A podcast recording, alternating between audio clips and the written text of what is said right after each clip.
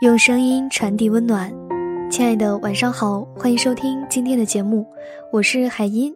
想要查看节目的歌单和文稿信息，可以关注我的微信公众号“听海音”。今天要给你分享的主题是：房子不是最重要的，爱才是。我和我的丈夫都是从湖北五县小县城考到了清华北大，他读北大物理，我是清华建筑。我目前在北京顶尖开发商负责高端住宅，他在北京顶尖高中分校区做高中老师，物理学科带头人。我们本科毕业留京至今九年，期间搬了六次家，最近的这第七次正在打包准备搬回武汉。近来看到我的朋友圈被好多清华毕业生买不起学区房逃离回二线的文章刷屏，文章里充斥着疑问、遗憾和不满。让我特别想记录一下我们这些年的故事，同样关于房子，但画风截然不同的故事。我们虽然九年搬家六次，但其实每一次搬家都是欢欢喜喜的。零八年毕业，我从清华紫金公寓搬到顺义的新员工宿舍，公司在朝阳区，离宿舍很远，一个半小时的车程。但刚毕业，薪俸微薄，租不起附近的房子。真的很感恩公司提供宿舍，每个月四百不到的房租，朝北的小单间。我那时几乎所有的时间都花在工作上，而且从学校的四人间搬到个人的小单间，反而觉得自己的人均居住面积显著提升了。期间印象最深的是我的父母带着他们俩的母亲一起来北京玩过一次，当时是夏天，父亲又执意不肯住宾馆。我们一家人就在我的小单间里打地铺，两位奶奶睡在床上，我和父母睡在地上。父母当时看到我的状况，其实是有些心疼的，毕竟独生女在五线小城，虽然家境工薪，也是住着大房子的。觉得读了那么多的书，来了北京反而生活质量这么低。我安慰他们说，我很喜欢我在北京的工作啊，同事优秀，领导也很好。而且我一个人睡不了两张床，小单间正好。就在顺义的这个小单间里，我做完了自己负责的第一个郊区小盘。那时北京房价刚开始起飞，四百套房子一天售罄。第二次搬家是在一年后，我和当时还在北大念硕士的男友结婚，为了他念书方便，我们搬到了万柳，租了一个小一居。房东是一对老北京夫妇。听说我们是租来做婚房的，特地的粉刷了墙面，绿色的门窗、水磨石的地板都擦得污名几净，贴上喜字。我们在亲友的见证下办了盛大而简朴的教会婚礼，特幸福的裸婚，真的是裸婚。我记得自己用那个季度的奖金交完租金和婚礼的费用，手头就只剩下两千块钱，但是特别幸福。我俩十二岁认识，中学六年同班。大学六年恋爱，终于能和自己最爱的人结婚，真是有情饮水饱的感觉。万柳离我们的大学都很近，新婚燕尔懒得开火就骑车去学校吃饭，周末呢在未名湖旁边散步，去子操踢球。虽然住的简单，但回忆起来都是甜蜜。那时候我每天上班都路过万泉新兴家园，也曾经酸酸的想过。自己是不是有一天能住上这么好的小区？记得那时候万全的单价是两万，但是于当时的我们而言已经是天文数字，所以对于房子也只是想一想，有衣有食有相爱的人同住，就很知足。住万柳那年，北京的土地市场还很活跃，负责一个郊区大盘之余，我做了三十多个拿地项目，没日没夜的加班。终于通过了投标，拿到了自己经手的第一块土地。第三次搬家是在婚后的两年，我怀孕了，他也快要毕业。考虑到万柳离我上班的地方太远，而且有了孩子不够住，我们就租了一个朝阳区公司附近的两居。期间我发现单位的集体户口，孩子无法落户，才把买房提上日程。二零一零年房价已经飞涨。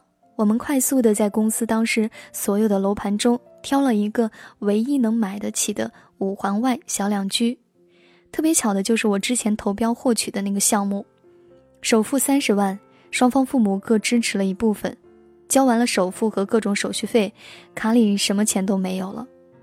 当时都有点担心，下个月工资发了够不够生娃产检的费用。我们在租的团结湖小两居里迎来了自己的第一个宝宝，双方父母都未退休，我姨来帮我看孩子。期间，她女儿大学毕业，我邀请表妹来北京找工作住我们家。又期间，我的好朋友被房东赶了出来，一时找不到房子，我又让他先住我们家。所以，这个团结湖五十平米的小两居，最多的时候住过六个人，闹哄哄的很拥挤，以至于我妈都说我这个时候要孩子不是好时机，应该等房子妥当再要。但是我每天下班骑车回家，看到可爱的宝宝的时候，都觉得特别幸福。只要是因为爱而生的孩子，其实不拘在什么房子里，也无所谓什么好时机。就在这个团结湖的六人间里，我完成了我司第一个二十万平米的大型商业综合体项目。由于公司一直没有找到合适的人接手，直到孩子生产前一天，我都在工作。孩子一岁多断奶，我们终于搬进了属于自己的五环外的小房里。从租住的老破小搬到自家的原小新，看到整洁干净的卫生间和厨房，居住幸福感爆棚。孩子和老人也很开心。此时，丈夫已经研究生毕业。其实，物理系毕业的时候还是有好多选择的，可以去搜索公司、大国企、高中老师。诸多 offer 里，高中老师是收入最低的。他问我我的期待，我说看你最想做什么吧。他说他还是想当老师。也许干别的能赚得多，但始终觉得做教育是最有意义的工作。我说那好啊。反正我工作忙，这样你以后可以看孩子。于是他就真的成了一名高中物理老师。我们搬到南边的时候，他本来联系好调到家门口中学，但那是他带的第一届学生，还没有高考，所以想着把他们送走再调过来，就开始了西南五环到东北五环的痛苦通勤。没办法，只能周中住在学校，周末回家。我那会儿正负责北京第一个地铁上盖项目。在地铁车辆段上建商业综合体、普通住宅和公租房，各种规范限制做得特别艰难，也常常不着家。这样过了小半年，虽然住得很好，但我们都觉得挺难以忍受。我和孩子一周只能见到一两次爸爸，如果家人都不能住在一起，房子再好有什么意义呢？为了让他安心带完那届高三，我们第五次搬家，寄居到东五环他们学校提供的宿舍里。里面所有的家具是一张床、一个衣柜、一把椅子。女儿当时很有意见，她很喜欢我们自己的那个房子，但是我跟她说，住这里虽然很小，你可以天天见到爸爸了呀。他想了想就说：“嗯，房子不重要，还是一家人在一起最重要。”于是，在这个小小的不足三十平米的房子里，我们一家生活了十个月，每天爸爸都有时间陪孩子。尽管家里的东西少到孩子都能数清楚，这又如何呢？其实人生活所必需的东西就是很少，所需的空间也不大呀。在这个小房子里，我完成了自己做地产设计师以来唯一一个不挣钱的项目，一个大型的养老公寓。更重要的是，在这个小房子里，我们又有了自己的第二个孩子。在二宝出生之前，毕业后的第六年的第六次搬家。我们终于真正搬回了南五环外的小家，丈夫也开始在家门口学校上班的幸福生活。我司的房子确实住着很舒服，地铁房、大商场、大公园，从幼儿园到中学、名校，贴牌全程教育。说实话，看着之前在模型里、PPT 里看到的方案，现在变成真正的建筑、鲜活的社区，自己和自己的家人生活在其间。是特别奇妙又有成就感的，这感觉也许只有做建筑的人才能体会到。有时想到在这个我司最低装修标准的两居里住着的我，负责着北京市场上最高端的精装别墅项目，也常常自嘲变身罗琦者不是养蚕人。大姨又继续来帮忙带老二，丈夫则负责接送在旁边上幼儿园的老大。岁月静好，现实安稳，我们的收入也渐渐宽裕。想着父母快退休，孩子大了需要独立房间，去年把手头的小房子卖掉作为首付，贷款买了一个四居。本来筹划着第七次搬家和父母一起住上大房子，我们却特别意外的决定回武汉。跟朋友道别的时候，他们都特别不理解。有房有车有户口有事业，觉得我们是最不可能逃离的那一类人。但其实丈夫一直想回去，回武汉也能去国内顶尖的中学，而且离父母近，孩子也能得到更好的照料。恰好我们公司有一个内部调动去武汉的机会，我参与竞聘，发现这几年武汉的变化非常明显，在一线限制人口的格局下，二线城市强势崛起。大江大湖大武汉也有不逊于北京的事业空间，但是真的很纠结啊！毕竟在北京待了十四年，我们都把这里当成了自己的第二故乡。和丈夫商量了许久，就家庭而言，去武汉，父母和孩子都能有更好的照顾，提升整体幸福感。武汉的基础教育质量也不错，就个人的职业发展而言，我们俩无论是在北京或在武汉，都能有很好的发展。最后促使我们下定决心走的是，我们俩觉得自己去武汉相比留在北京，尽管有很多的不确定性，但肯定会有更大的行业影响力，能服务更多需要更好建筑、需要更好教育的人。唯一不好的是武汉也限购，回去啊估计还是得继续租房子、继续搬家的生活。但是我现在觉得这真的是最不重要的了。记得之前丈夫加班做物理实验的时候，我为了催他回家，就给他发微信。费曼说：“我要感谢我的妻子，在我心中，物理不是最重要的，爱才是。”后来我去了地产公司，一天到晚要折腾买各种房子，他就会调侃我：“老婆，在我心中，房子不是最重要的，爱才是。”说来惭愧，很多人觉得房价上涨，地产行业的人至少是受益者，其实不是啊，家庭没有积累，对谁来说都很难。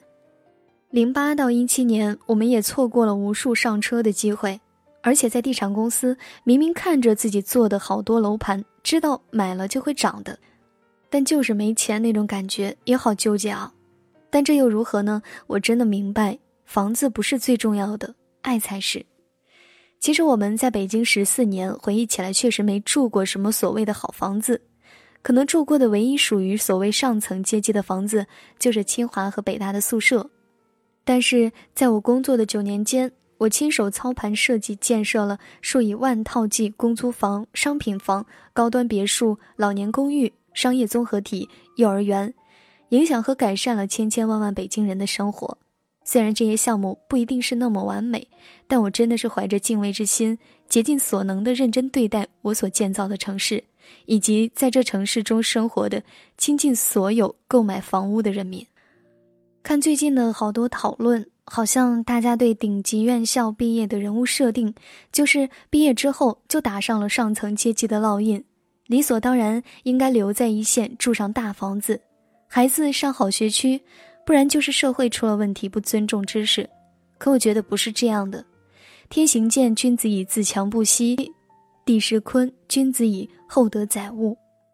我们所受的教育从来没有承诺我们有顶级的物质生活，更多的是我们无论在什么样的环境中都不失德，都不丧志。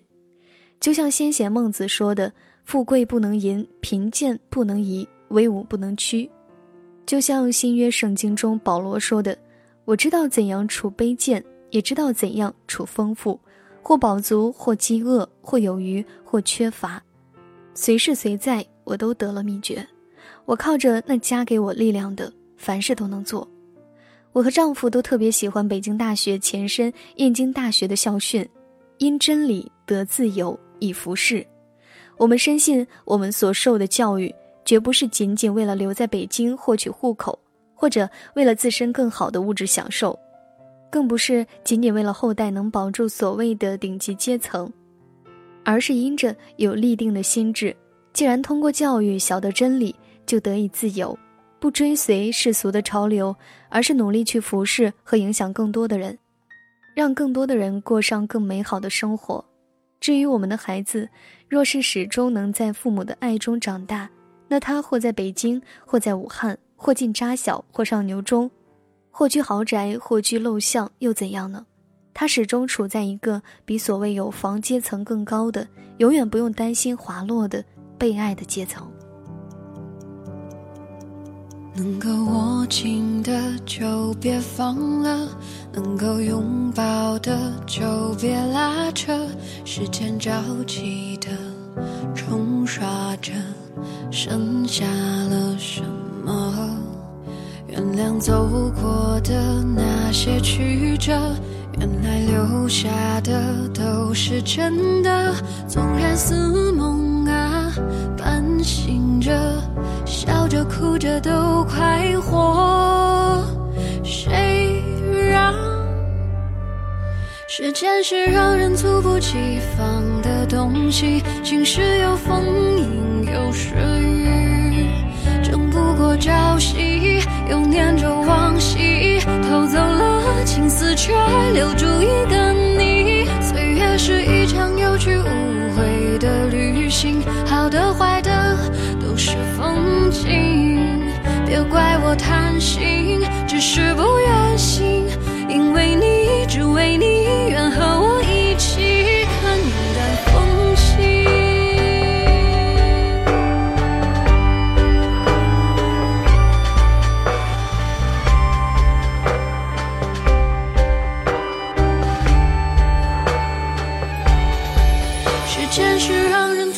西方的东西，晴时有风，阴有时雨，争不过朝夕，又念着往昔，偷走了青丝，却留住一个你。岁月是一场有去无回的旅行，好的坏的都是风景，别怪我贪